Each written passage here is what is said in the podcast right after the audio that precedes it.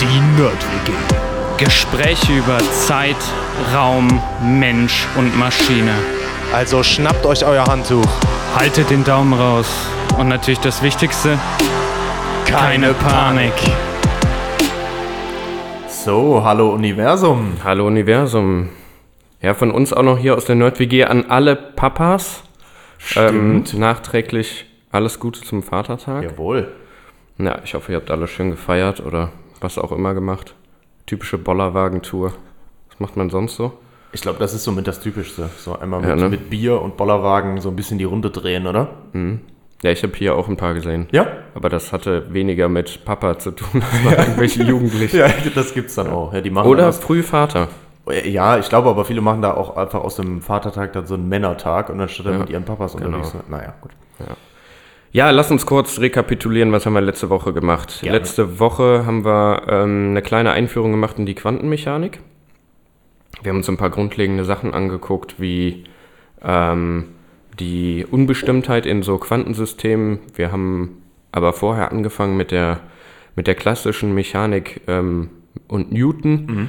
Und ähm, dann haben wir uns den Unterschied angeguckt für so ein Quantensystem und am Ende nochmal den Bogen geschlagen wieder zurück und quasi ähm, geguckt, wann kann denn aus so einer Quantenrealität oder wann wird denn aus so einer Quantenrealität im Kleinen auch dann im Großen wieder, ähm, sage ich mal, die klassische Realität. Ja, genau. Und ich glaube, es war eine ganz nette Einführung so mal in das Thema und ähm, ja, vielleicht auch so ein ganz guter, ähm, ganz guter Rundumblick. Ähm, wie kann man das zusammenbringen mit der klassischen Mechanik und warum ist nicht unsere ganze Welt dann eine Quantenwelt, sondern ähm, warum gilt das halt nur für diese oder auf dieser sehr kleinen Ebene? Ne? Ja. ja, und ich fand's super spannend. Also muss ich echt sagen. Ja, ist ja auch ein super spannendes Ja, ja, voll. Aber ja, wenn man da jetzt so langsam mal, äh, oder ich jetzt so langsam mit dir da einsteigen darf, das macht schon Ja. viel Spaß. Ja. Genau, ja, und heute ähm, ist wieder an der Zeit, dass du mir was erzählst. Ja? Ähm, genau, ich bin super gespannt. Ja, und jetzt lastet dieser unglaubliche Druck auf dir. Ja. Ja, an der Stelle würde ich dann sagen, meine sehr verehrten Damen und Herren, herzlich willkommen bei Episode 16. Ja. Quatsch. oh, man geht schon wieder los, ey. Ja, was haben wir? Samstag, total. Samstags morgens früh, ne? Da Ja, geht bei ja. uns immer richtig, richtig Ja. der, der Dreher. Naja, äh, ja, also ich habe hier wieder Episode 15 vorbereitet, machen wir aber 16 draus. Ne, habe Ja. ich gerade gesehen beim, beim Genau. Aufmachen vom Programm, dass wir eigentlich bei 16 sind. Ja. Ähm, ja, und zwar äh, machen wir noch mal eine kleine Raterunde. Äh, ich Ah, dachte mir, wo endlich. ich letzte Mal durfte, darfst du jetzt auch endlich noch mal. Ich bin Ja, das gerne. gar nicht so oft. Ich mag das sehr gerne. Heute geht es tatsächlich um ein äh, einfaches physikalisches Phänomen. Ja, danke, da gibt es ein paar. Richtig, und äh, deswegen kommen jetzt einfach äh, so ein paar. Ja, gucken wir einfach mal. Äh, also wir nutzen das auf jeden Fall, um Informationen zu übertragen. Also für die Signalübertragung. Unter anderem. Äh, wir brauchen es auch, um zu beschreiben, was wir hören. Ja. Wir können es auch noch benutzen, um zu beschreiben, was wir sehen. Ei. Da benutzen wir auch andere, aber unter anderem ist auch das wichtig. Okay. Ich habe mir da ein bisschen selber Nachhilfe gegeben, obwohl das, das- ein. Hat das irgendwas mit Wellen zu tun? Ja, ganz genau. Ja, okay. Ja, ganz genau, das ist es. Heute geht es Also einfach um Wellen. Oder Wellen Es geht einfach generell? generell ah, um okay. Wellen. Ja, ja, okay. Äh, ja. Und zwar bin ich darauf gekommen, weil ich musste mir selber wirklich einfach ein bisschen Nachhilfe geben. Wir haben ja letzte Woche auch ein bisschen darüber gesprochen und gerade über diesen Welle-Teilchen-Dualismus. ja, wenn man dann nachher quasi die, ähm, die Wellenfunktion nimmt in, im Quantensystem, ne? Genau, das macht man da ja dann auch, um Ja. eben bestimmte Eigenschaften zu beschreiben. Von dann eben dem Licht. Na, eigentlich Beispiel. das gesamte Quantensystem sogar, ne? Ja, so. Und äh, das war bei mir einfach so, okay, ja klar, irgendwie äh, ist einem da relativ bewusst, ja gut, es gibt dann irgendwie Wellen und Wellen haben halt andere Eigenschaften als Teilchen.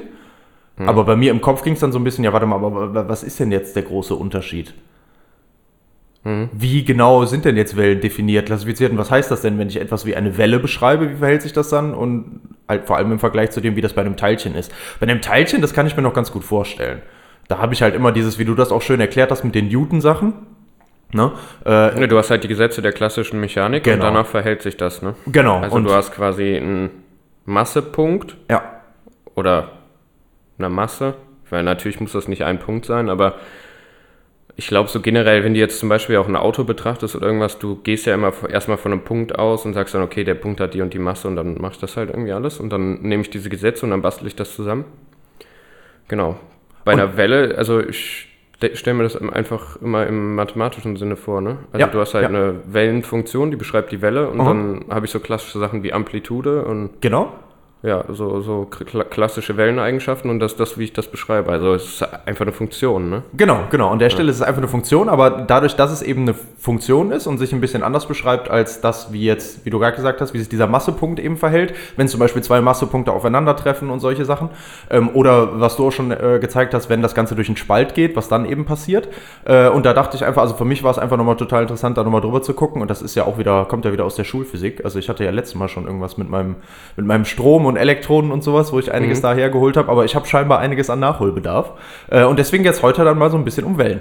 Und wir schauen uns das nochmal ganz, ganz, ganz basic an äh, und gucken mal, was da so die Eigenschaften sind, was wir da so mitnehmen können, vor allem was da interessante Effekte sind. Und dann finde ich ganz cool zu sehen, wir machen das von den mechanischen Wellen aus, weil die kann man sich sehr gut vorstellen und nehmen dann die ganzen Sachen, die wir bei den mechanischen Wellen gelernt haben und das können wir dann übertragen auf die elektromagnetischen Wellen. Weil wir haben ja auch schon gesagt, Licht ist ja dann elektromagnetische Wellen. Das ist von der Vorstellung her vielleicht schon ein bisschen schwieriger, aber trotzdem gelten halt äh, ja größtenteils diese ganzen Sachen eben auch für die elektromagnetischen Wellen und dann kann man da so ein bisschen, glaube ich, die, die Eigenschaften so ein bisschen ableiten. Ja, cool, sehr gut. Okay.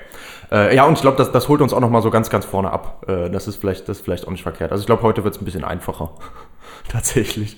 Ähm, so, äh, okay, also was sind jetzt erstmal mechanische Wellen? Ich habe ja gesagt, wir wollen uns das anhand von mechanischen Wellen so ein bisschen angucken. Ähm, ja, also klar, die, ein, die, das erste, was einem einfällt bei so einer mechanischen Welle, ja klar, Wasserwellen, ne? Würde ich gerade sagen, ja. Ja, also das ist das erste, was einem einfällt. Äh, fällt dir noch was ein, wo wir eben schon über Hören gesprochen haben? Äh, Ja, also ähm, die Radiowellen zum Beispiel. Ja, genau, Radiowellen zum Beispiel, das sind ja dann wieder elektromagnetische Wellen.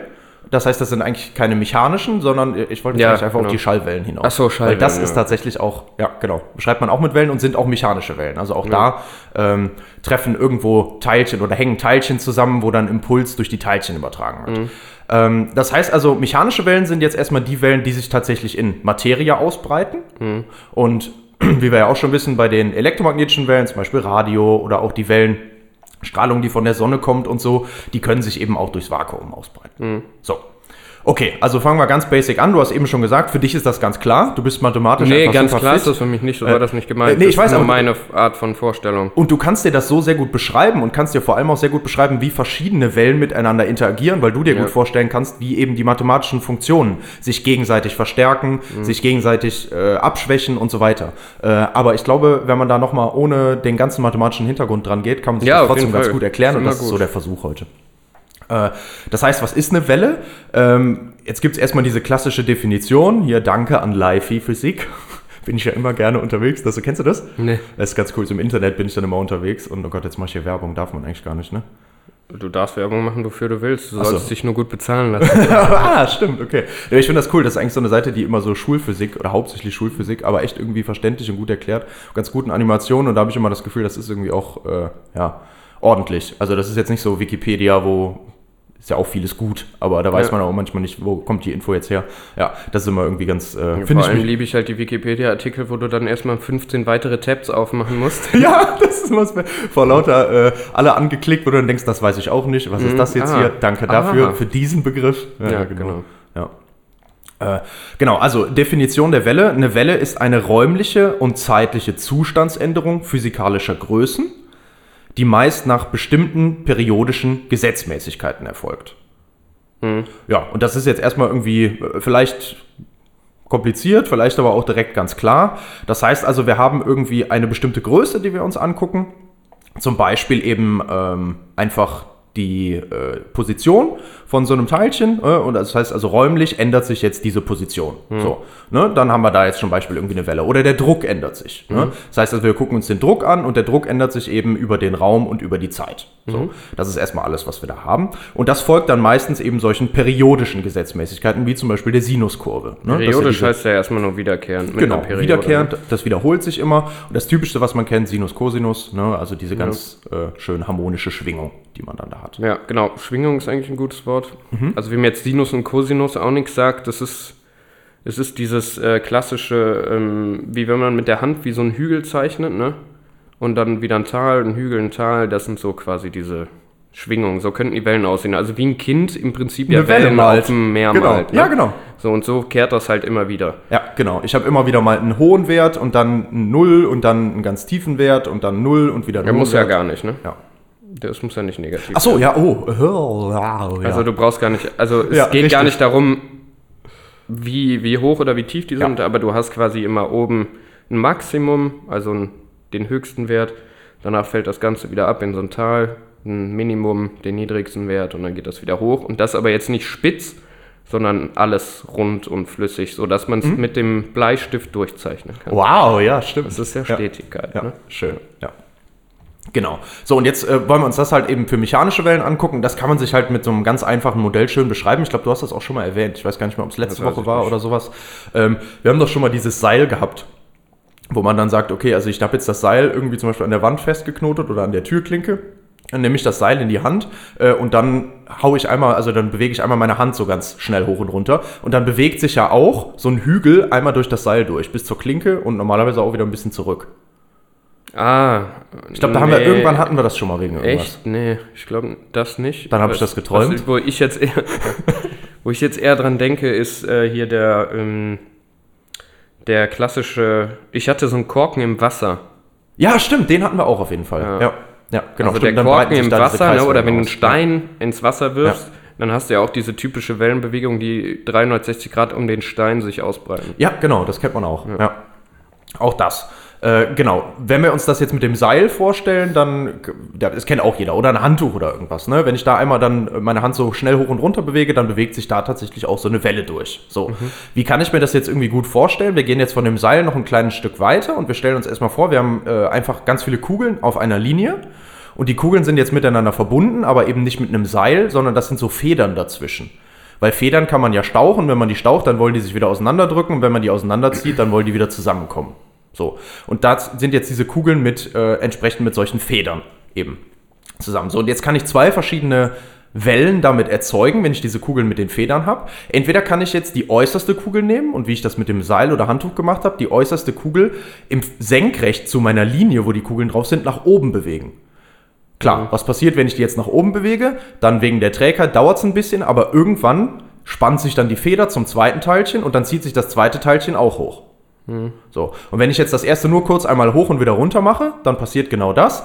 Dann kurz nachher geht das zweite Teilchen hoch, dann das dritte, dann das vierte, dann das fünfte und so weiter und so fort. Und dann bewegt sich eben genau diese Welle, also dieser Impuls, den ich reingegeben habe, jetzt durch meine Kugelfeder-Zusammensetzung da einfach durch. Und so kann ich mir das ganz gut vorstellen. Die zweite Sache, die ich jetzt aber auch noch machen kann, ist, ich kann jetzt auch in Richtung von meiner Linie das Ganze anstupsen. Das ist jetzt eher so ein bisschen wie. Pendel, ne? Genau, wenn ich so ein Pendel habe oder sowas, ähm, oder irgendwelche, ja genau, einfach die Kugeln mit der Feder, dann bewegt sich jetzt also erst die eine Kugel gegen die, fast gegen die nächste wegen der Feder. Die Feder wird zusammengedrückt und dann drückt sich danach die zweite Kugel ein Stück nach vorne. Und das wird übertragen auf die dritte Kugel, auf die vierte Kugel und so weiter. Und dann bewegt sich auch da so ein Impuls dadurch. So. Was ist jetzt das Wichtige dabei, wie wir uns das vorstellen wollen? Wir wollen eben klar machen, okay, also die Kugeln bewegen sich, aber die kommen zurück in ihre Ruhelage. Das heißt, die bewegen sich jetzt nicht, die ganze Linie bewegt sich dadurch nicht nach vorne, sondern die Kugeln bleiben insgesamt nachher an ihrem Ort. Die bewegen sich nur einmal kurz und geben dann diesen Impuls eben einfach weiter. Was heißt das? Diese Materiewelle ist eben kein Materietransport, sondern nur ein Energietransport. Das heißt, es wird einfach nur Energie weitergegeben, weil die danach wieder in ihrer, in ihrer Ursprungsposition sind. Und so kann ich mir das eigentlich ganz gut vorstellen, wie tatsächlich solche Wellen sich dann durch die Materie bewegen. Zum Beispiel eben die Schallwellen, wo genau das passiert. Meine Box hat diese Membran, die schwingt. Dadurch werden eben die Teilchen in der Luft angeregt. Und dann fangen sich die ersten Teilchen an zu bewegen, stoßen an die nächsten Mhm. Teilchen, stoßen an die nächsten Teilchen. Und so entstehen dann eben Wellen und diese Impulse, das nennt man dann auch Wellenfront, weil ich ja jetzt mehrere gleichzeitig, ich habe jetzt mehrere Linien nebeneinander und dann die ganzen, äh, die nebeneinander, die ich gleichzeitig angestoßen habe, wie als hätte ich jetzt so einen ganzen Stab auf einmal nach vorne bewegt, bewege ich jetzt meine ganze Membran auf einmal nach vorne. Ähm, und dann bewegt sich eben diese Front, diese Wellenfront nach vorne. Und damit übertragen wir dann zum Beispiel, weil in unserem Ohr kommen dann diese, diese Druckwellen, diese Schallwellen kommen dann wieder an und das wandelt unser Gehirn dann eben um als Signal in das, was wir eben jetzt hören. Das heißt also, dass wenn ich jetzt hier in das Mikrofon reinrede, da passiert genau das Gleiche. Das nimmt diese Druckunterschiede auf, eben diese, immer wieder diese Impulse, da kommt immer wieder, ich habe jetzt was gesagt, ja, dann ist da kurz dieser Impuls, dieser Anstoß und dann kommt wieder was Kleines. Und dann kommt wieder dieser Anstoß und wieder was Kleines. Und das ganz, ganz schnell und ganz, ganz viel hintereinander. Und das kann mein Mikro dann eben aufnehmen, da ist was ganz Feines, was das, diese Schwingung aufnehmen kann, diese Welle. Und dann immer wieder mitkriegt, oh, da war jetzt der Maximalwert, da war jetzt der Minimalwert, da war jetzt der Maximalwert und so weiter. Und das dann umwandelt in ein Signal. Genau. Das Signal wird irgendwie elektronisch verarbeitet mit meinem Computer und so weiter und kann ich dann jetzt auch wieder an meinen Kopfhörer geben. Ich höre mich ja gerade auf meinem Kopfhörer selber und da schwingt dann auch wieder genau sowas und bildet das wieder nach. Deswegen höre ich genau das, was ich gerade selber erzeugt habe, nachher auch wieder, äh, nachher auch wieder in meinem Kopfhörer. Ja. So. Genau, also der Physiker redet dann immer gerne vom Impuls, ne, was, Genau. was angeht. Ja. Ähm, Weil's im eine Energie und ist keine es Materie Eine Bewegungsenergie. Ja. Ja, genau. Ja, genau richtig. Ja, weil, nur weil wir das ja schon hatten, quasi letzte Woche von diesen Newtonschen Gesetzen und so und Bewegungen, ähm, im Endeffekt ist das ähnlich, ähm, nur der Physiker beschreibt die Sachen lieber durch den Impuls statt durch, ähm, durch, die, durch die Energie an sich oder Bewegungsenergie. Ja, das ist irgendwie- einfacher. Ja, genau, irgendwie ist das genau das Wort, was dann da auch passt, finde ich, so von der, von der Vorstellung her. Ja. ja. Einen Impuls geben. Genau, ja. Ich finde, so kann man sich das gut vorstellen. Ja. Ähm, und äh, jetzt machen wir noch kurz, weil wir reden ja hier jetzt auch immer von Schwingung. Es ist aber eben eine Welle, ist nochmal was anderes als Schwingung, weil bei einer Schwingung habe ich tatsächlich immer, ich, ich befinde mich immer an der gleichen Stelle. Also nur zwischen zwei Orten schwingt etwas hin und her. Die Welle breitet sich jetzt wirklich im Raum aus. Ja. Ne? Also das ist jetzt so ein bisschen, ein bisschen der Unterschied einfach zur Schwingung. Ansonsten gibt es da sehr viele Gemeinsamkeiten.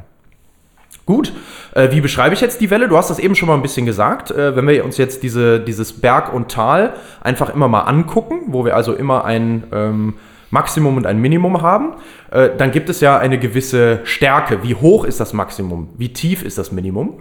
Das nennt man dann eben Amplitude von der Welle. Ähm, dann haben wir die sogenannte Wellenlänge. Die Wellenlänge ist jetzt nichts anderes als von der Abstand von einem Maximum bis wieder das nächste Maximum kommt. Wenn ich mir das jetzt Von vorstelle. Berg zu Berg. Genau, von Berg zu Berg oder, von, Tal, zu Tal, ja. genau. Ähm, wenn ich mir das jetzt wieder vorstelle mit meiner Membran, die eben schwingt, dann schwingt die ja einmal und irgendwann schwingt die nochmal. Und dann schwingt die nochmal und dann schwingt die nochmal. Die macht das eben immer wieder und sendet immer weiter Signale aus. Wenn die das jetzt eben sehr, sehr regelmäßig macht, harmonisch, ne? dann äh, passiert ja genau Folgendes. Ich schicke also einmal so eine Schallwelle los. Wir wissen ja, Schallwellen bewegen sich bei uns hier auf der Erde, in der Luft und so weiter mit Schallgeschwindigkeit. Das heißt also, diese, dieser Impuls, den ich gebe, bewegt sich jetzt mit der Schallgeschwindigkeit durch den Raum bis zu meinem Ohr und so weiter. Ne? So, und jetzt schwingt die einmal und dann schwingt die irgendwann nochmal. Und jetzt hat sich ja der erste Impuls, der sich mit der Schallgeschwindigkeit bewegt, schon eine ge- gewisse Strecke entfernt, bis ich den nächsten losgebe. Und damit habe ich die Wellenlänge festgelegt. Das heißt also mit der Frequenz, damit kann ich das auch beschreiben, mit der also jetzt hier mein Erzeuger, mein Erreger schwingt für die Welle, damit bestimme ich dann auch die Wellenlänge, abhängig davon, wie schnell sich meine Welle oder dieser Impuls, diese, dieses äh, Maximum eben ausbreiten kann. Ich finde, das kann man sich auch ganz gut vorstellen. Ne? Also der Abstand von Berg zu Berg. Ähm, und genau, Frequenz habe ich jetzt gerade schon gesagt. Das ist also quasi jetzt einfach die, die Berge oder die Maxima, äh, die sich pro, Se pro Sekunde eben einen festen Ort passieren. Das heißt also quasi genau das Gleiche, nur ich betrachte das jetzt ein bisschen anders. Ich könnte jetzt sagen, pro Sekunde kommen bei meinem Ohr eben, dadurch, dass meine Box jetzt da schwingt, ne, dann, weiß ich nicht, 4000 Wellenberge an. Ja, so ein bisschen die Geschwindigkeit der Fortbewegung der Welle. Genau, zusammen mit der Wellenlänge und der Frequenz, also Wellenlänge äh, mal Frequenz gibt dann die Ausbreitungsgeschwindigkeit. Ne? Also das ist genau das. Also quasi, ich bewege mich über die Wellenlänge und zwar pro Zeit wie oft und dann habe ich die Geschwindigkeit, mit der sich das ausbreitet. Genau. Und damit habe ich eigentlich meine, meine Welle schon entsprechend charakterisiert. Ne? Also damit habe ich dann äh, festgelegt, okay, so sieht meine Welle aus. Dann weiß ich genau, wie die sich verhält eigentlich. Ähm, und deswegen brauche ich das erstmal, um die Welle zu beschreiben. Und das sind auch die Größen, die ich nachher dann benutze, noch ein bisschen anders zusammengebastelt, äh, um dann nachher die, wie du eben gesagt hast, diese Wellengleichung aufzustellen. Und mit der Wellengleichung kann ich dann tatsächlich auch beschreiben, ähm, wie sich also für einen Ort und, und eine Zeit immer genau der Wert von der Welle verhält. Also wo bin ich gerade? Ne? Wie groß ist der Wert gerade? Maximum, Minimum, irgendwo dazwischen und so weiter. Das kann ich dann damit beschreiben. Ja. So, ähm, jetzt haben wir eben schon gesagt, okay, also dieser Impuls bewegt sich jetzt durch das Medium. Ähm, wir haben auch schon gesehen, was die Wellenfront ist. Ne? Also Wellenfront war, hatten wir gesagt, eben genau, wenn ich jetzt mehrere von diesen Maxima auf einer Linie habe, weil eben nicht nur ein Teilchen angeregt wurde, sondern ganz viele nebeneinander, dann schwingt eben diese Wellenfront. Und das kann man sich, das hast du eben schon genau ein schönes Beispiel genannt, super gut vorstellen, wenn ich jetzt einen Stein ins Wasser fallen lasse. Dann sehe ich genau das, da bewegen sich diese Wellenfronten auseinander, ne? weil da eben diese erste Anregung war und dann genau da das Ganze eben passiert. So. Ähm, was gibt es jetzt für Arten von Wellen? Man kann das so ein bisschen unterscheiden. Ähm, zwei haben wir eigentlich jetzt schon kennengelernt. Äh, wir haben nämlich schon von der Ebenenwelle gesprochen, die also quasi sich auf einer Linie bewegt. Das heißt also wirklich, ähm, ich, wenn ich jetzt mit einem Stab das Ganze, diese Teilchen anregen würde, mit einem geraden Stab, wo dann eben diese Wellenfront eine, äh, eine Gerade ist quasi und sich nach vorne bewegt und eben kreisförmig oder jetzt dreidimensional sogar kugelförmig. Das heißt also, wenn eine Punktanregung irgendwo ist, das heißt also, ich würde ta tatsächlich nur ein Teilchen zum Beispiel anstoßen, so wie das dann auch aussieht nachher, weil es sich in alle Richtungen ausbreitet beim Wasser, ne? dann habe ich eine kreisförmige in zweidimensional oder kugelförmig in dreidimensional. Und das andere, was es gibt, haben wir eigentlich auch schon kennengelernt. Gibt jetzt nämlich noch transversal und longitudinal. Ach Gott, ja. Kannst du dir aber wahrscheinlich auch direkt erklären, was das ist, ne? Das ist nämlich einmal die Auslenkung zur Ausbreitungsrichtung oder senkrecht zur Ausbreitungsrichtung. ja. Das heißt also, das ist trans. quasi das. Ja, das ist im Prinzip das gleiche wie horizontal und vertikal. ne? Äh, so, genau. So ja. merke ich mir das immer. Ja, genau, ist auch so. Ja, dann genau. Also transversal, also Querwelle kann man das auch nennen. Da schwingen die Teilchen dann eben senkrecht zur Ausbreitungsrichtung, also wie beim Seil zum Beispiel, ne, wie wir das hatten, wenn ich das auslenke. Ne. Das bewegt sich zur Türklinke hin, schwingt aber von oben nach unten. So. Und longitudinal ist eben das, was beim Schall auch tatsächlich passiert. Ein Teilchen stößt das nächste an, aber in Ausbreitungsrichtung, also da, wo sich die Welle eben hinbewegt. So. Ähm, und jetzt gibt es eigentlich noch was Drittes. Äh, das ist dann eine Überlagerung von äh, transversalen und Longitudinalwellen eigentlich. Und das wäre dann die sogenannte Wasserwelle. Wenn man jetzt von mechanischen Wellen spricht, dann kann man auch die Wasserwelle dann nochmal extra nehmen. Und da ist es so, wir haben ja eben schon gesagt, irgendwie denkt man immer, dass da Wasser, also Materie transportiert würde mit der Welle. Ne? Ich finde, so ist die intuitive Vorstellung. Das passiert aber tatsächlich gar nicht. Oder nur ganz, ganz wenig.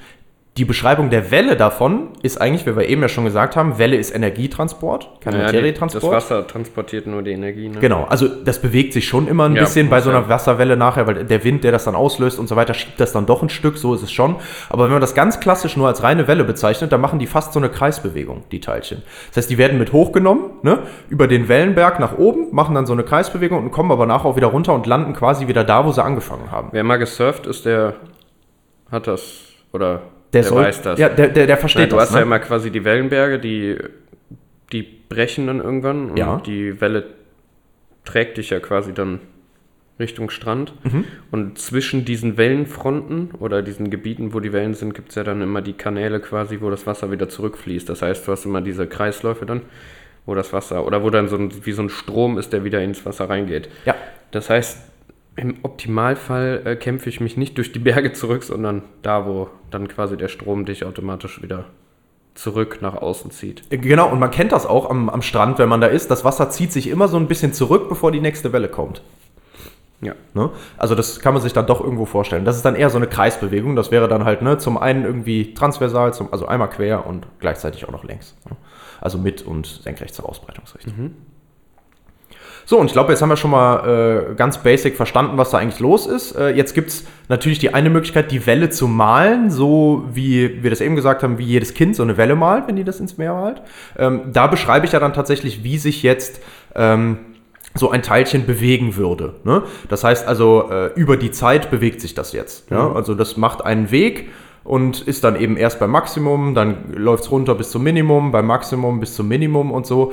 Ähm, jetzt gibt es noch eine andere Möglichkeit, das aufzuzeichnen. Und das macht man eben, indem man diese Wellenfronten malt. Das hat man mit Sicherheit auch schon mal gesehen, zum Beispiel das WLAN-Signalsymbol. WLAN ist ja auch Welle und da malt man dann eben einfach immer die Wellenfronten hin, wie die sich ausbreiten. Das heißt also, zwei von diesen Linien, die ich male, da, das breitet sich jetzt kreisförmig aus, deswegen habe ich diese runden Wellenfronten, die ich da male und ich male dann immer da eine Wellenfront hin, wo das Maximum ist. Das heißt also, ein Maximum ist eine Wellenfront, nächstes Maximum ist dann wieder eine Linie für die nächste Wellenfront und so weiter. Und das heißt also, der Abstand zwischen diesen Wellenfronten, die ich dann da male, ist meine Wellenlänge. Das heißt also, das ist die zweite Darstellungsmöglichkeit, die ich dann auch habe. Und ich finde, das ist immer wichtig, sich das nochmal klar zu machen, weil gerade wenn man dann über, äh, über sich so Bilder anguckt und so dazu, wenn sich jetzt jemand auch dafür vielleicht irgendwie was anguckt oder sowas, gibt es natürlich immer einmal diese Wellendarstellung, wie man sie kennt, aber eben auch die mit den Linien. Und das sind dann eben die Wellenfronten, die sich ausbreiten. Und das ist auch, um manche zu, Effekte zu erklären, eigentlich viel, viel angenehmer und viel, viel schöner. Zum Beispiel auch, um die Beugung am Spalt zu erklären. Da kommen wir nachher nochmal kurz zu. Weil dann verstehe ich nämlich, dann sehe ich ja nämlich, wie sich die Wellenfront ausbreitet und nicht, wie sich eben ein einzelnes Teilchen bewegt, sondern eben die ganze Wellenfront. Gut, okay. Ähm, ja, damit, oder, oder genau, was ich damit eigentlich noch sagen wollte, ist, also man kann jetzt aber auch einmal diese Wellenfronten malen und gleichzeitig sich dann auch nochmal reinmalen, wie eben diese typische Welle, die man Ja, man zeichnet, kann dann das da durchgeht. ne? Man kann das kombinieren, einfach nur damit mal klar ist, was ist da was, warum gibt es da die zwei Sachen. Ja, ist einfach nur eine unterschiedliche Darstellungsweise. Mhm.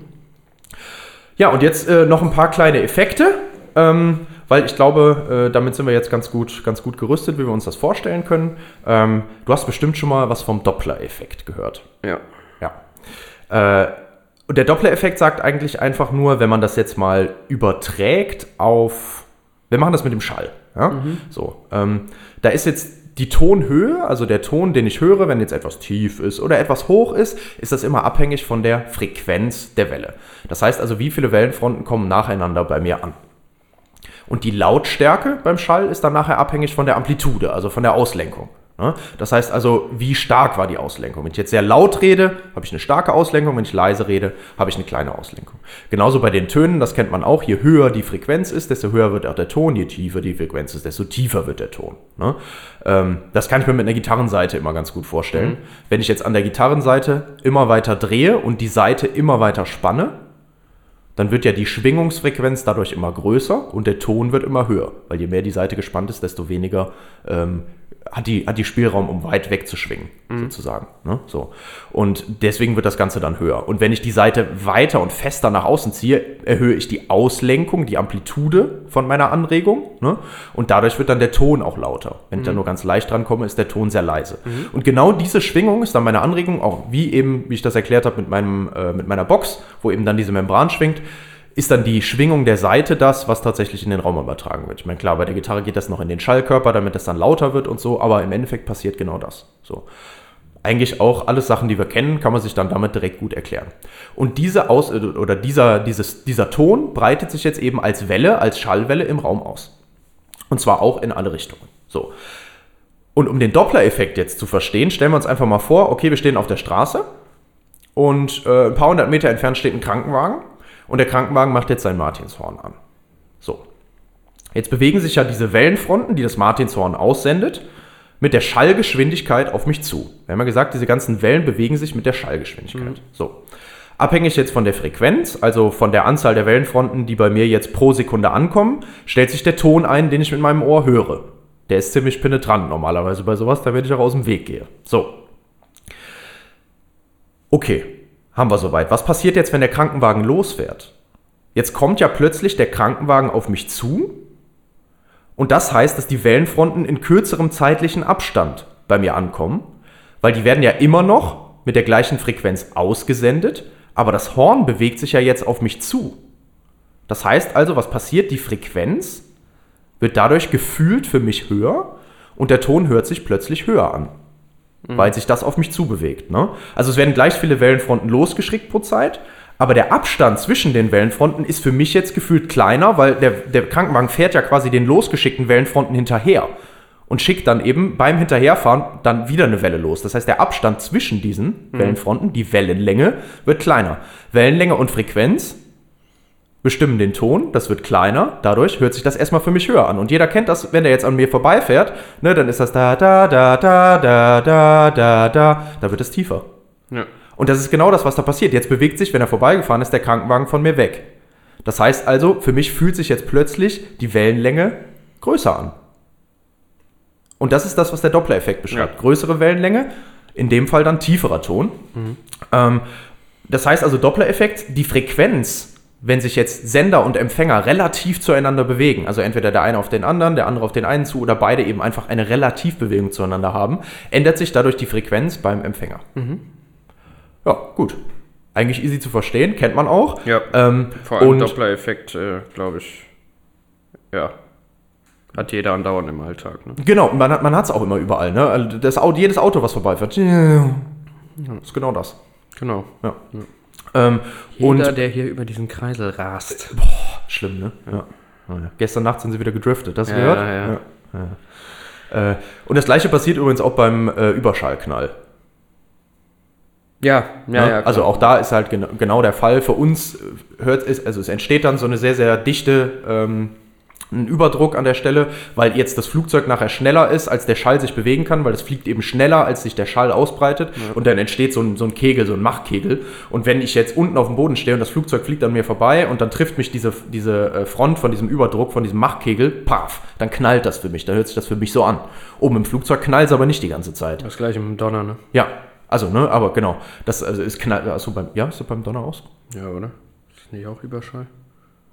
Boah, das weiß ich gar nicht. Ja, auch nicht. Muss man nochmal nachgucken. Da würde ich jetzt keine Fake News verbreiten wollen, das weiß ich nicht genau. Da habe ich mich nie mit beschäftigt. Müsste ich jetzt drüber nachdenken? denk doch mal. Kann ich nicht. äh, genau, aber auch da, ne? Also im Flugzeug höre ich den Knall halt nicht. Das ist jetzt einfach mal gekonnt zu ignorieren. Diese Ja. Wissenslücke hier mal direkt einfach zu Mach mal übergehen. weiter. Ich mach mal weiter. Äh, und äh, genau. So, äh, jetzt können wir auch noch über was sprechen, und zwar einfach über Lagerung von Wellen, weil auch das passiert ja und da wird es jetzt dann so ein bisschen interessant im Vergleich zum Teilchen. Ähm, weil wenn sich jetzt Wellen tatsächlich überlagern, dann äh, kommt es eben zu ja, nochmal anderen Effekten, als wenn jetzt Teilchen aufeinandertreffen oder miteinander irgendwo unterwegs sind. Mm. Als allererstes kann man sagen, dass sich Wellen zu einem sogenannten Spektrum überlagern.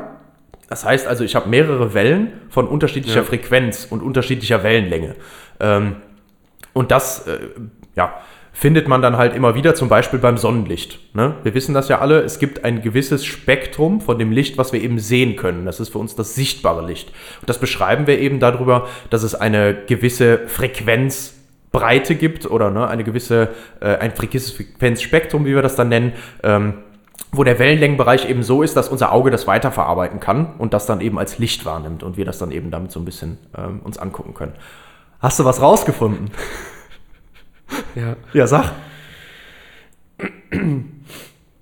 Also wenn man so einen Blitz hat, dann ist es wohl so, dass ähm, innerhalb von Millionstel Sekunden ähm, die, die Luft da äh, extrem aufgeheizt wird, irgendwie bis zu 30.000 Grad Celsius. Ähm, so, und dann hat die, die Luft während des Blitzes halt keine Zeit, sich auszudehnen und dann macht die sich äh, quasi, ja, oder hat dann einen Zustand mit super hohem Druck und ähm, die explodiert dann mit Überschallgeschwindigkeit in Form einer Schockwelle. Ja, oh, genau. Und die Schallwellen erzeugen dann den Donner. Genau. Also, ja, aber das ist dann eigentlich nicht unbedingt Doppler-Effekt, Nee. weil du hast eben nicht die Relativbewegung zueinander. aber Ähm, es genau, ist aber es trotzdem Überschall. ja, genau, es ist trotzdem Überschall. Ja, also halb und halb. Passt schon irgendwie zum Thema. Passt schon, genau, passt wunderbar zum Thema, aber Doppler-Effekt ist es dann wäre jetzt trotzdem leider dann Thema verfehlt in der Klasse. genau. Nenne ein Beispiel für den Doppler-Effekt. Interessante. Ja, das ist aber gut, dass wir es nachgeguckt haben, sonst hätten wir, ne? Also schon gut. Sehr gut. Okay, so, äh, das geht also, wir kennen das Spektrum fürs Licht, äh, genauso geht das aber auch für den Schall natürlich. Ne? Bei dem Licht haben wir jetzt so ein sehr kontinuierliches Spektrum, also da ist von jeder Wellenlänge was dabei. Wenn ich mir jetzt so einen typischen Ton von so einem Instrument zum Beispiel angucke, dann ist das nicht so, dass da von allem was dabei ist. Dann habe ich da eine bestimmte Grundfrequenz, die ich habe, und dann ist das überlagert von diesen sogenannten Obertönen. Und das heißt also, ich habe einmal bei einer bestimmten Frequenz sehr, sehr viel Schall, der übertragen wird, und dann nochmal bei einer wesentlich höheren Frequenz, aber bei einem bestimmten Punkt. Dazwischen kommt quasi nichts. Das heißt, ich habe auch eine Überlagerung, aber diese Überlagerung hat eben Lücken dazwischen. Das heißt, ich habe nicht das ganze Frequenzspektrum, sondern immer nur bei bestimmten Frequenzen oder Ja. um bestimmte Frequenzen rum dann so maximal. Ähm, ja, und das äh, ist dann ein äh, diskretes Spektrum, klar, das macht direkt Sinn, aber auch das gibt es halt. Und äh, dadurch, je nachdem, welche Töne da oben dann mitschwingen und wie die, wie die mitschwingen, entscheidet dann zum Beispiel, dass eine Posaune und ein Klavier anders klingen. Die Seite Ja. im Klavier, die schwingt, Ja, Äh, die macht ja den gleichen Ton, die passen ja zueinander, ne, so wie wir das hören, aber die klingen halt anders und das Mhm. macht dann dieses Klangspektrum noch aus.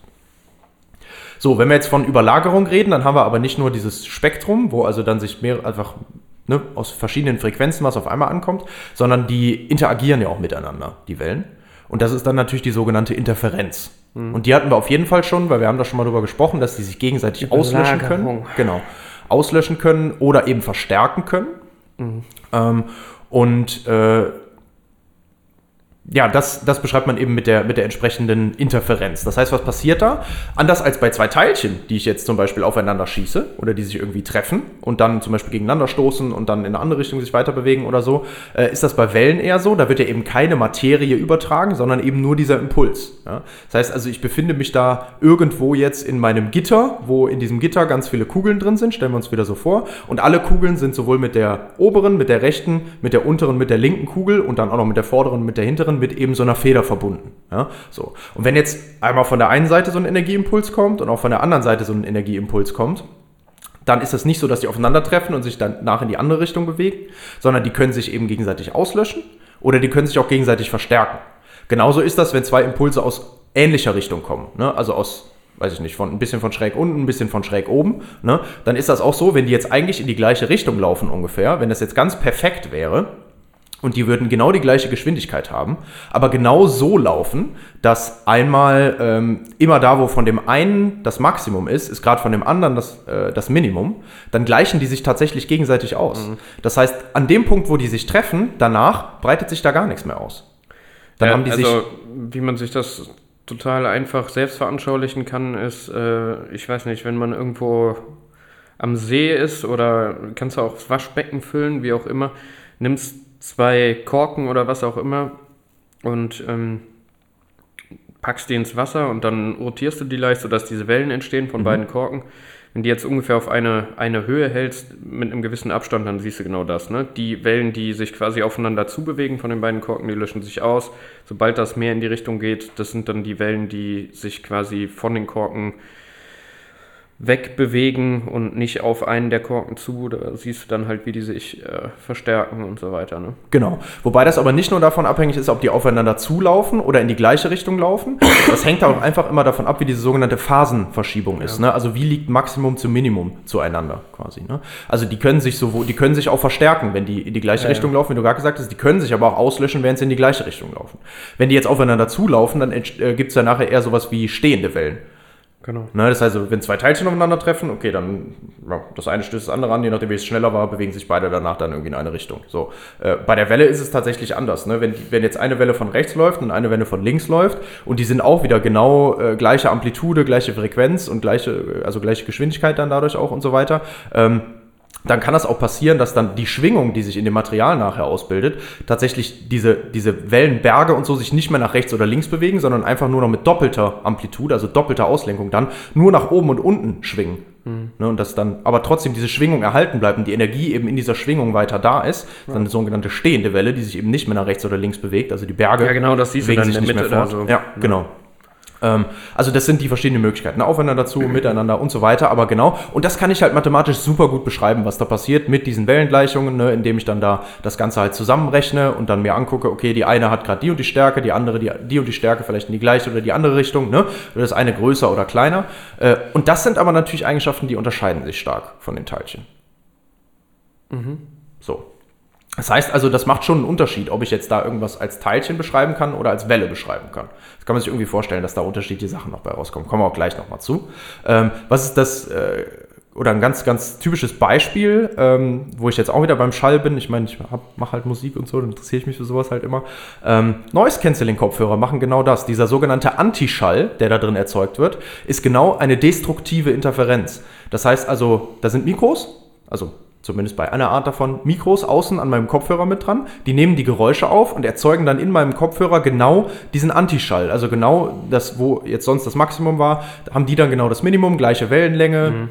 Äh, ne, äh, gleiche ähm, Ausbreitungsgeschwindigkeit, gleiche Amplitude, ja, und damit löschen die dann diese Wellen aus und ich höre die nicht mehr bei mir im Ohr und ich höre nur noch meine Musik und dann geben die sowohl die Musik als auch diese, diesen Antischall mit und ich höre aber nur noch meine Musik, weil der Antischall eben den Schall von außen, die Geräusche, zum Beispiel das Auto, was vorbeifährt, dann eben ausblendet dadurch. Ne? Also durch destruktive Interferenz. So, und jetzt, äh, um den Bogen endlich mal zurückzuschlagen, so langsam, noch zu den elektromagnetischen Wellen wieder, äh, weil wir wollten uns ja jetzt mit den mechanischen Wellen das so ein bisschen einfach erklären, gucken wir uns jetzt noch das Hochensche Prinzip an. Oh, ja, hi. genau, nee. Nee, ist tatsächlich ein, äh, also ich sage immer Huygens. Das ist ein, ein Holländer Ja. gewesen. Hagen. Ja, also ne, Huygens, ne? Huygens, ne? Beschrieb, ne? Ja, äh, oder Huygens Prinzip, ne? ja, ähm, genau, also Huygensches, oder ich spreche das jetzt einfach so aus, weil das für mich einfach ist, oder Huygens Prinzip, mein Gott. ähm, und damit kann man tatsächlich Beugung, Brechung und Reflexion beschreiben. Wenn wir uns jetzt mal generell Wellen angucken, oder wir kennen das immer ganz toll vom Licht, ne? Also äh, Brechung im Prisma, Reflexion am Spiegel und Beugung am Spalt. So. Ähm, auch das kann ich mir aber so ein bisschen jetzt mit versuchen, mit dieser mechanischen Welle einfach zu erklären und dann können wir das, was da passiert, eben übertragen, nachher auch auf unser Licht. So, Yes, ma'am. ähm, was besagt jetzt dieses Prinzip? An jedem Punkt der Wellenfront bildet sich eine sogenannte Elementarwelle aus.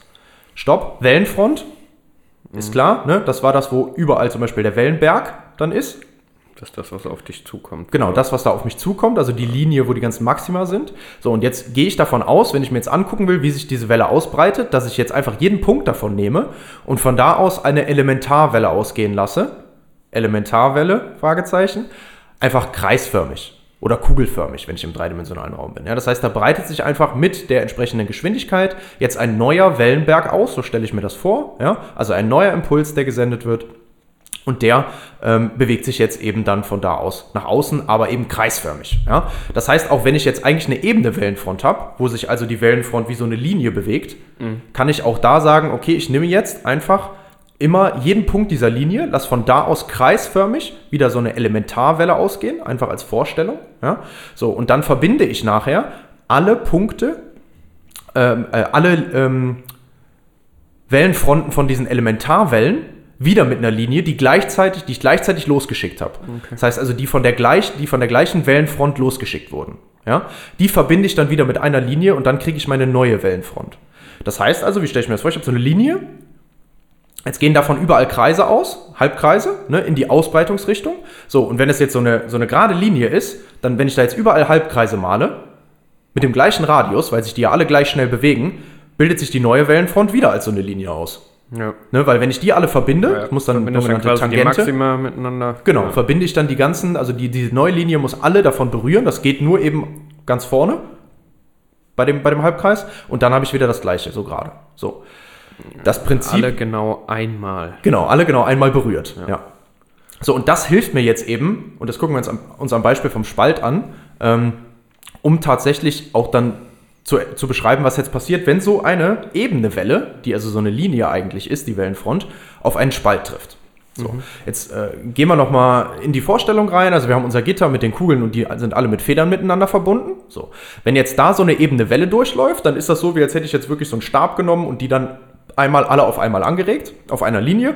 Und dann schwingen die, schwingt diese ganze Linie, ja, alle auf einer Linie stoßen das nächste an.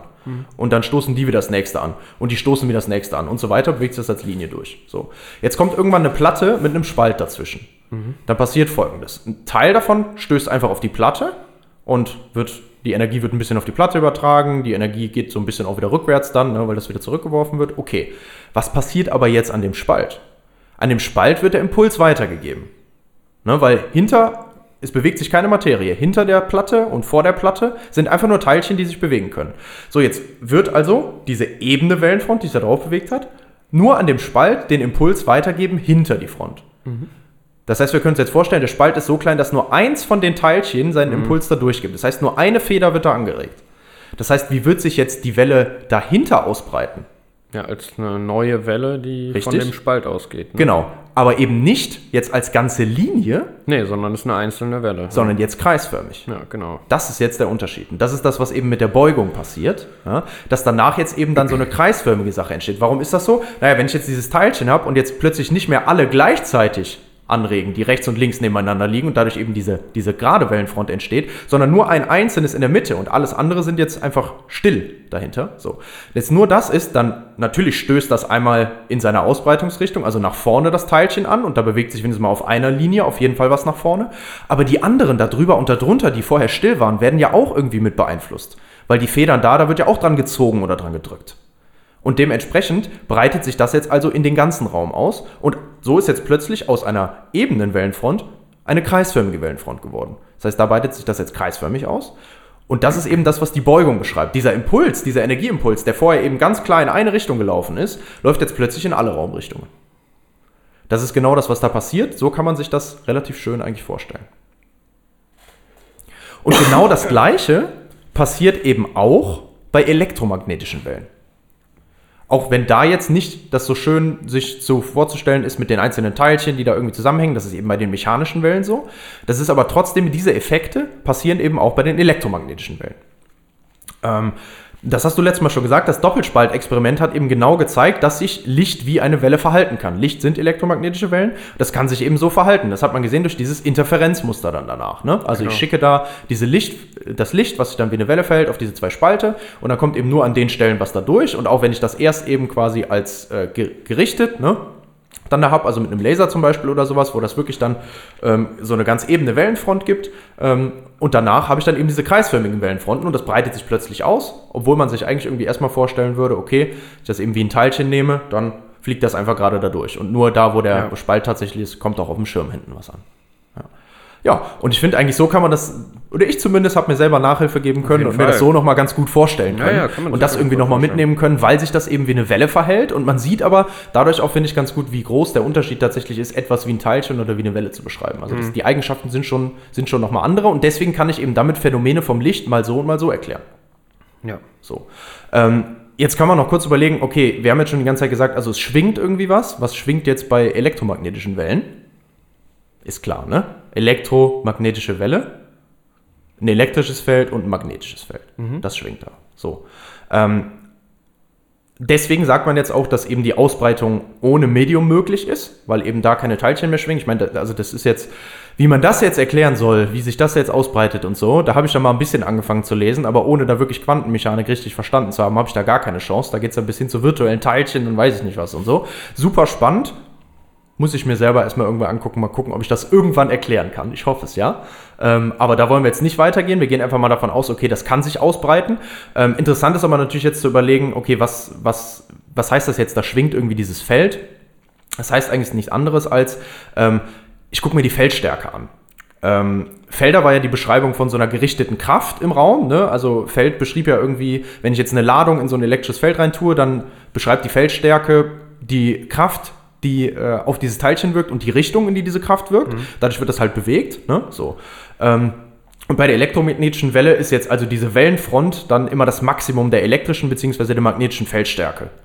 Ne, genau das, also quasi von dieser Kraft. Das heißt also auch wieder eine Energie, die sich da quasi irgendwie bewegt. Ähm, und äh, die schwingen tatsächlich auch, also immer wenn das elektrische Feld sein Maximum hat, hat auch das Magnetfeld sein Maximum. Ja. Zumindest, wenn ich weit genug von der Erzeugung weg bin. Also ja. im Nahfeld ist das nochmal anders, aber später gleicht sich das aus und dann sind die da gleichzeitig. Und das ist jetzt auch eine Transversalwelle. Ja, das heißt also, die bewegt sich in eine bestimmte Richtung, aber das elektrische und magnetische Feld, die schwingen senkrecht zur Ausbreitungsrichtung. Und dann auch nochmal zu sich selber im 90-Grad-Winkel. Tatsächlich. Mhm. Ja. So, das heißt also, das ist das, was da irgendwie schwingt. Das heißt, wir können uns irgendwie vorstellen, wenn ich mir das angucke, ne, dann habe ich immer eben diese Felder, die sich ausbilden. Und ja. das Feld hat dann immer Maximum und Minimum. So. Mhm. Ähm, Aufbau und Abbau von elektrischen Feldern hat eben immer auch magnetische Felder, bringt das mit sich, deswegen Elektromagnetismus kommt immer nur eine elektromagnetische Welle dabei raus. Und das kann ich dann eben erzeugen, zum Beispiel mit so einer Antenne indem ich eine Antenne nehme, eine Wechselspannung anlege und dann immer wieder halt ein elektrisches Feld erzeuge dadurch, dass ich einfach einen Stab habe, eine Antenne und dann mal eine positive Ladung und eine negative oben und andersrum habe. Mhm. Und immer wenn ich oben positiv geladen bin und negativ geladen bin, habe ich ein elektrisches Feld, was in eine Richtung geht. Und dann habe ich das andersrum, wenn sich das rumgedreht hat, ne, drückt die Elektronen da von einer Seite zur anderen Seite. Ja, gut, da entsteht dann dieses elektrische Feld. Das magnetische Feld entsteht eben durch den Elektromagnetismus dann auch. Das einzig Wichtige dabei ist jetzt noch, erstmal entsteht das ja nur in dem Stab, dieses Feld. Ne? Ich will das aber jetzt wegschicken. Das muss ja irgendwie los. Und dafür habe ich eben dann diesen, diesen Aufbau der Antenne. Da gibt es dann auch noch bestimmte Effekte, einen sogenannten Kink und sowas, wie sich das dann ablöst. Ähm, aber da kann ich es eben schaffen, dass sich dieses elektrische Feld oder elektromagnetische Feld, was sich dann aufbaut, eben ablöst. Und dann kann ich abhängig davon, wie ich meine Wechselspannung, meine Frequenz davon einstelle, eben dann auch dadurch einstellen, bei welcher Frequenz ich jetzt eine elektromagnetische Welle losschicke. Ich schicke nämlich dann quasi immer die Maxima von diesem elektrischen Feld los und kann dann damit eben sagen, okay, das sind jetzt da meine Wellenfronten. Die haben einen bestimmten Abstand, dadurch, wie ich meine Spannung einstelle, zack, habe ich die losgeschickt. Benutzen wir für, wie du am Anfang gesagt hast, fürs Radio zum Beispiel. Generell für Signalübertragung. Sind alles elektromagnetische Wellen. Genau. Also die Radiowellen benutzt man ja generell für Signalübertragung. Genau. Ja. Und genauso empfange ich das dann auch auf der anderen Seite wieder. Unser Licht sind elektromagnetische Wellen. Das ist eben nur ein Teil davon, nur eine bestimmte Wellenlänge, also bestimmte Frequenz, die ich halt habe. Ne? Also die elektromagnetischen Wellen bewegen sich ja alle mit Lichtgeschwindigkeit. Also ne, Schallwellen immer die Schallgeschwindigkeit bei uns. Elektromagnetische Wellen haben die Lichtgeschwindigkeit. Äh, und dann ist eben immer nur noch die Frage, wie groß ist die Frequenz. Ne? Also wie schnell schwingt das und natürlich wie groß ist die Auslenkung, also wie groß ist die Amplitude. Ja. Und äh, wir haben jetzt zum Beispiel bei der Wellenlänge dann, ich glaube, irgendwie 400 bis ungefähr 700 Newtonmeter ganz grob. Das ist das, was wir sehen können, was unser Auge verarbeiten kann, was wir eben benutzen, um zu sehen. Genauso gibt es ja beim Hören auch. Ne? Von der und der bis der und der Frequenz kann ich eben was hören und drüber und drunter kriege ich es halt nicht mehr mit, weil ich das nicht mehr aufnehmen kann. Andere Tiere oder so zum Beispiel vielleicht schon. Ähm, aber elektromagnetische Wellen sind einiges. Also äh, Röntgenstrahlung, das ist, das ist alles, was ich da als Strahlung bezeichne, gehört zum Beispiel auch dazu Gammastrahlung, ne, wenn ich jetzt über Atome und sowas rede, was da dann ausgesendet wird. Also Atomstrahlung. Ähm, UV-Strahlung kennen wir ja auch. Ne? Das ist dann das, was ich nicht mehr sehen kann, äh, was aber auch eben da ist, was unsere Haut dann braun macht. Ne? Ähm, und äh, ja, auch noch, auch noch jede, jede Menge mehr Sachen, die eben über dieses ganze Spektrum gehen, wie sich die elektromagnetischen Wellen eben bewegen. Ja, äh, und genau. Ach, was man da, ja, letzte, was man dazu noch sagen kann, ähm, tatsächlich ist dann nachher die Energie von diesem Photon, also von diesem Teilchen, was ich dann auch benutze, um die Eigenschaften von, der, von, von dem Licht zum Beispiel zu beschreiben, ähm, ist immer abhängig davon, wie schnell das schwingt. Also immer abhängig von der Frequenz. Ähm, und damit habe ich dann eben, ja, je nachdem, welchen Effekt ich halt gerade beschreibe, machen wir das im Moment so, nutzen wir halt entweder diese Welle oder dieses Teilchen, um das zu beschreiben. Ne? Und das machen wir ja im Moment. Und wir haben ja letztes Mal schon gelernt, dass es tatsächlich auch als beides vorliegen kann. Ja, genau. Ja. Der Doppelspalt. Ja, und das wurde eben belegt über, über dieses Doppelspaltexperiment. Aber ich musste mir da selber einfach mal Nachhilfe geben und dachte, äh, ich lasse mal den Rest davon teilhaben. Vielleicht war ich ja nicht der Einzige, der sich gedacht hat, wie war das nochmal? Mit den Wellen. Genau. Ja, sehr gut. Sehr gut, ja. Auch gerade so der Unterschied zwischen elektromagnetischer Welle und ähm, ja, hier, wie hießen die anderen jetzt? Äh, Mechanische Wellen Mechanisch, einfach. genau. Ja. Mechanischen Wellen. Ja, wobei man das aber damit halt irgendwie relativ easy verstehen kann, weil das ist wieder was, das kann ich mir gut vorstellen. So, ne? Und jetzt, ja. Kann ich diese. Deine Vorstellung als Ingenieur, ne? Ja, ja, okay, von mir aus, ja. Ja, Ja. stimmt. Wahrscheinlich, ja. Ja, klar, also ich meine, jeder erklärt sich das ja aus seinem Ja, Bereich oder durch seinen Alltag, ne? ja, genau. Ja. Nee, sehr gut. Hat, ich habe auch wieder einiges gelernt äh, über Wellen. Aufgefrischt. Ja, genau. Ja. Sehr gut. Ja, okay, dann würde ich sagen, äh, ist, glaube ich, Zeit zum Abschalten, oder? ja, ja, schon, schon irgendwie. War gerade noch am Nachdenken. Gut. Genau, ja, Zeit zum Abschalten. Vielen Dank fürs Zuhören. Genau, schönes Wochenende euch. Ja, und bis zum nächsten Mal. Sehr gut. Ja, nice. Ja, wie gesagt, ich war wirklich, äh, musste mal ein bisschen gucken. Ja, ja, ich, ich kenne das. Und die, ähm, also wie gesagt, waren ein paar Sachen dabei, die, die ich jetzt auch nicht mehr zusammen Ja. Ich habe gerade überlegt, wann ich mich das letzte Mal so, so mit Wellen beschäftigt habe. Also jetzt so Ja, und wo man das nicht einfach so hingenommen hat als, ja, ja, klar, Wellen Welle. oder sowas, ne? Mhm. Schon, glaube ich, Anfang Bachelor da im Physikstudium Ja. war das letzte Mal, glaube ich. Richtig, ja, stimmt, da habe ich es auch nochmal gemacht. Ja. Ja. Also bei mir, wir hatten ja auch so ein bisschen Grundlagenphysik bei uns. Ne? Ich glaube, da war es das letzte Mal.